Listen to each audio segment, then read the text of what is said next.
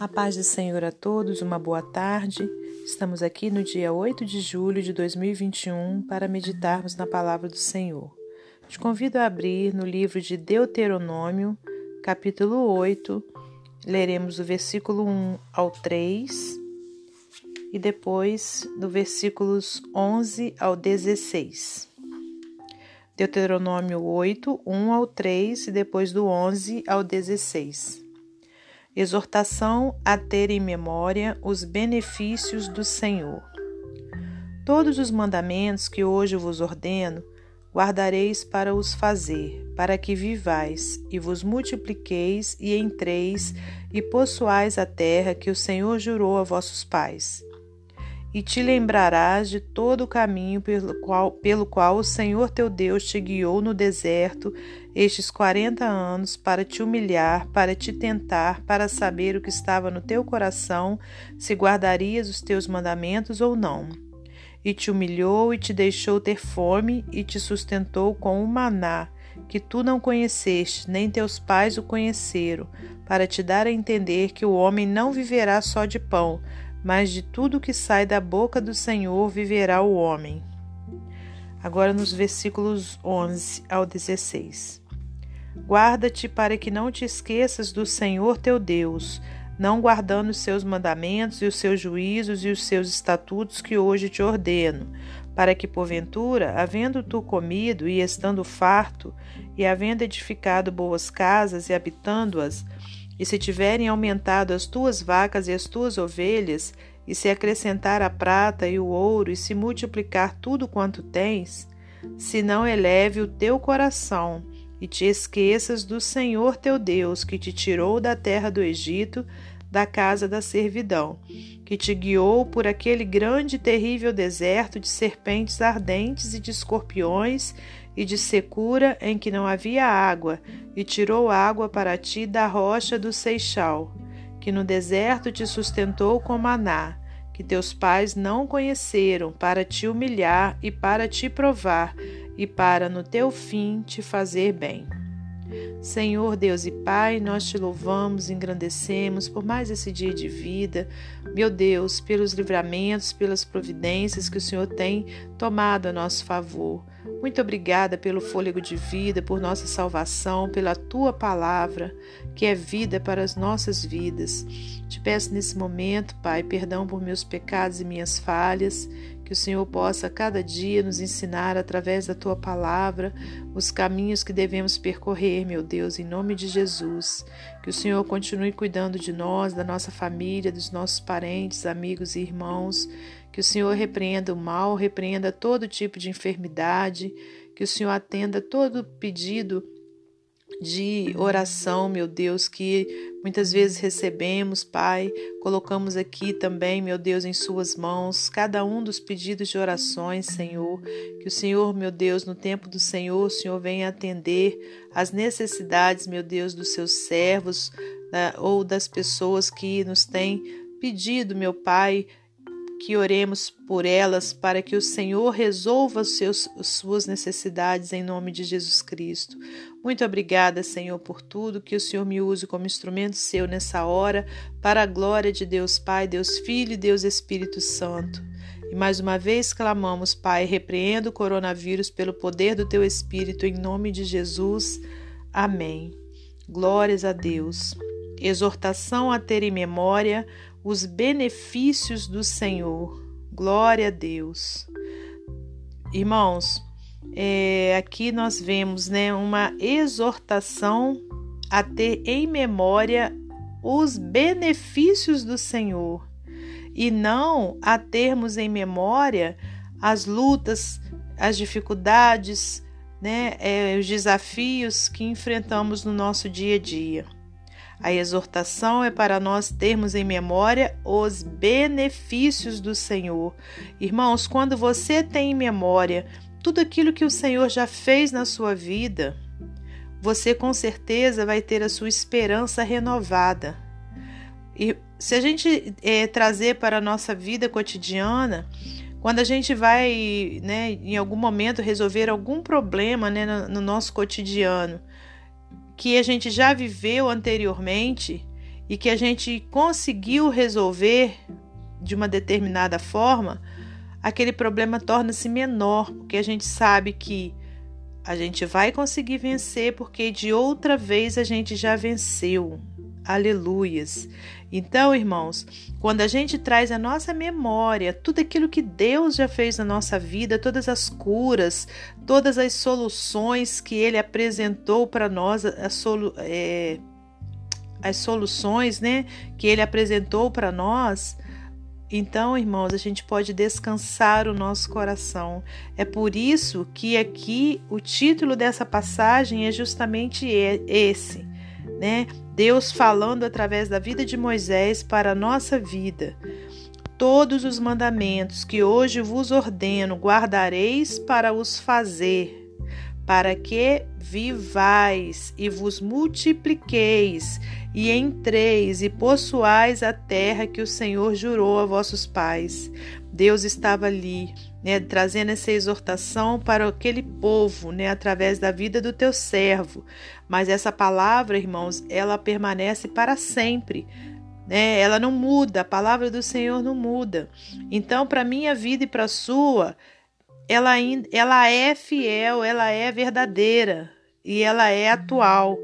Então, olha, o que Deus quer para mim e para você, que a gente continue o quê? Guardando os mandamentos, né, que ele ordenou lá naquela época e que continua ordenando hoje, né? Para quê? Para a gente poder cumprir, né, para que a gente tenha vida, né, para que vivais, aleluias, né? Então, para que a gente tenha uma vida plena, uma vida de paz, é, eu não vou te dizer, ah, irmã, mas eu tenho luta, eu tenho, eu tô doente, eu tô precisando disso, daquilo, eu tô desempregado, eu tô sem dinheiro, eu preciso pagar minhas contas.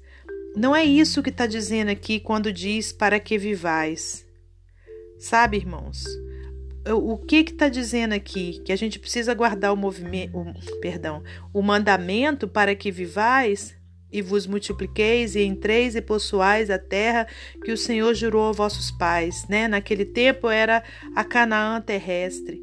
Agora é para que nós tenhamos uma vida de paz, uma vida eterna, né? Uma vida onde que nós iremos sim possuir a, é, é, o céu prometido, né? Que Deus tem para mim e para você, né? Que será o que? A Canaã celestial. Aleluias. Então, olha, para que a gente tenha paz na nossa vida, para que a gente tenha forças para vencer, para que a gente tenha esperança renovada, a gente precisa estar guardando os mandamentos do Senhor. É, aleluias. Porque Jesus disse que nesse mundo nós teríamos aflições, mas ele venceu o mundo. Aleluias. Né? Então, irmãos, com a, é, a vitória do Senhor Jesus na cruz, né, foi justamente para que eu e você tivéssemos essa promessa é, que vai ser cumprida né, através da nossa vida eterna. Então foi para que nós tivéssemos vida e vida em abundância. Glórias a Deus. Problema, eu e você vamos continuar tendo, mas com Jesus nós somos mais do que vencedores. Aleluias. Né? E no versículo 2, olha: E te lembrarás de todo o caminho pelo qual o Senhor teu Deus te guiou no deserto estes 40 anos para te humilhar, para te tentar, para saber o que estava no teu coração. Olha só, aqueles irmãos naquela época passaram por aquela luta toda, por aqueles 40 anos de deserto, né? Por um propósito. E aqui vem revelando, olha só, para que Deus soubesse o que verdadeiramente estava no coração deles. Aleluia! Se eles guardariam os mandamentos dele ou não. Então, irmãos, muitas coisas que a gente atravessa, né, é uma prova, né, de Deus na nossa vida também, para ele ver verdadeiramente o que está dentro do nosso coração. Né? Se verdadeiramente a gente vai perseverar até o fim ou se a gente vai desistir no meio da caminhada. Então, irmãos, Vamos continuar firmes, crendo nas promessas do Senhor, porque Deus é fiel. Versículo 3: E te humilhou e te deixou ter fome. Olha só, depois da vírgula. E te sustentou com o maná, que tu não conheceste, nem teus pais o conheceram, para te dar a entender que o homem, aleluias, não viverá só de pão, mas que de tudo que sai da boca do Senhor viverá o homem. Aleluias, irmãos. Então, irmãos, a gente não tem que ficar presos eh, nas coisas da terra, mas sim nas coisas do céu, como diz lá em Colossenses 3. Pensai nas coisas que são de cima, aleluias, porque elas são eternas, irmãos. Né? Então, Deus deu maná, sustentou o teu povo no meio da prova. No meio da prova, no meio do deserto, o povo foi sustentado pelo Senhor, e a gente sabe pela palavra que muitos murmuraram, e aqueles que murmuraram não entraram na terra prometida.